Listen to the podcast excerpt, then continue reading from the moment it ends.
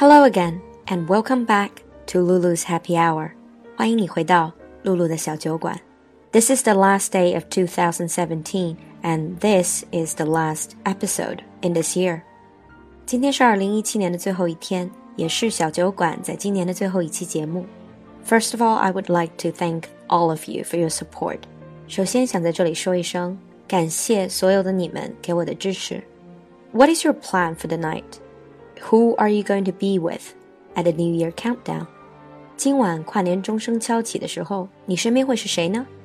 In the past few days, all the social media have been busy recapping the year, what we have done, what we have seen, what we have said. 在过去的几天，所有的社交媒体都在忙着回顾2017年。And in today's episode, our keyword is regret. Regret is that feeling of sadness, disappointment about something that you wish could be different. Regret 我们把它翻译成后悔、悔恨、懊悔。So in today's episode, the final episode of the year, we're going to learn how to express regret. 那说到 regret，我记得是在几个月之前，in New York there was an experiment. Someone put up a big chalkboard on the street and asked passersby to write down their biggest regrets. 那几个月之前，在纽约的街头就有人放了这么一块大的黑板，然后上面写着 "Your biggest regrets." People start to write down their regrets. Some people wrote down, "I regret not pursuing my dreams." I regret not pursuing my dreams. This is the first sentence structure we're going to learn. I regret doing something or not doing something. 第一个表示后悔做过什么或者没有做过什么的句型就是 I regret doing something or not doing something. Others wrote down I regret not saying I love you. I regret not being a better friend. And one of the passersby wrote down I regret staying in my comfort zone. I regret staying in my comfort zone. Comfort zone is the place that you feel comfortable with. 就是我们说的舒适区 comfort zone. When you stay in your comfort zone for too long, you don't want to explore the world. You just want to be safe and secure. And usually, you will miss out on opportunities. 在舒适区待的时间太长，就容易错过挑战。So, someone wrote down, "I regret staying in my comfort zone." And one by one, people started to write down their regrets and some of them got really emotional. And interestingly, most of these regrets are about things they haven't done. They regret not doing things rather than doing something. 从那块黑板上就可以看到，绝大部分的人都在后悔没做过某件事情，而不是做过某件事情。 And more about that experiment at the end of today's show. But before that, we're going to look at a few other expressions that could help you talk about regret. We sometimes like to dream that the past could have been different.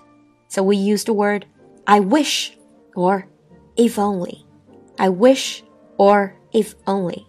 This is to talk about something that did not happen, but you wish it did. 我们说 如果怎么样就好了. You can say I wish I worked harder this year. I wish I worked harder. I wish I had told him or her how I felt. 如果能够向他表达我真实的心意就好了。And for those of you who are worrying about your weight, about your shape，担心自己身材的人可能会在想，If only I hadn't eaten so much. If only I hadn't eaten so much. Or if only I had worked out more. If only I had worked out more. Work out means doing exercise.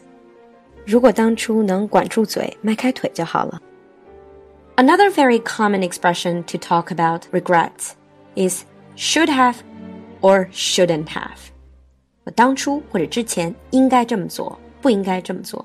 This is looking back. You think I should have or shouldn't have done. Most of the times by the end of the year, you hear people say, I should have read more books. I should have read more books. Or, I shouldn't have wasted so much time on social media. I shouldn't have wasted so much time on social media. 不应该在社交软件上花费那么多的精力。And of course, people wanted things to be different. So they would say, if I could do it over again. If I could do it over again. 如果能重来的话, I would or wouldn't do something. And this is purely hypothetical because you know you could not do it over again. 这个是完全的虚拟语气，因为你知道一切都不能重来。So people say, if I could do it over again, I would definitely try to learn a musical instrument. If I could do it over again, I would definitely try to learn a musical instrument. Or for people who are stuck in unhappy relationship, they say, if I could do it over again, I would marry him. I wouldn't marry her. 如果能重来的话，绝不和他结婚. After these sentence expressions, I would also like to share with you a quite interesting expression. This is more a slang expression. 更俚语的一个表达叫 coulda, woulda, shoulda. Coulda, woulda, shoulda. Sounds strange, right? It's actually could have, would have, should have. 是 could have 连音变成了 coulda, would have 变成 woulda, should have 变成 shoulda. 这三个短语都是在表达 regrets. So sometimes people would assume that if they had the chance to do it over again, they would have been different.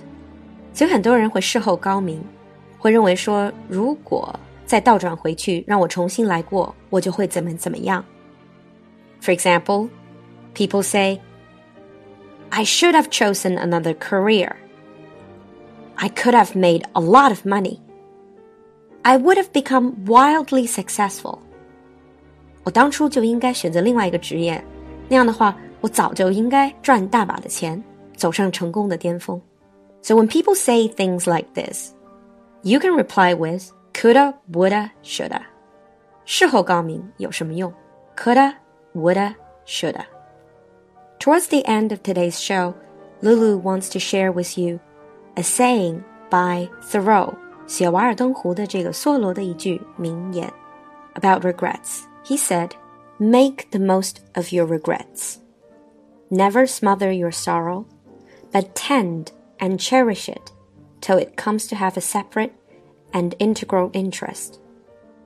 To regret deeply is to live afresh. Basically, he's telling you do not try to deny your regrets and your sadness.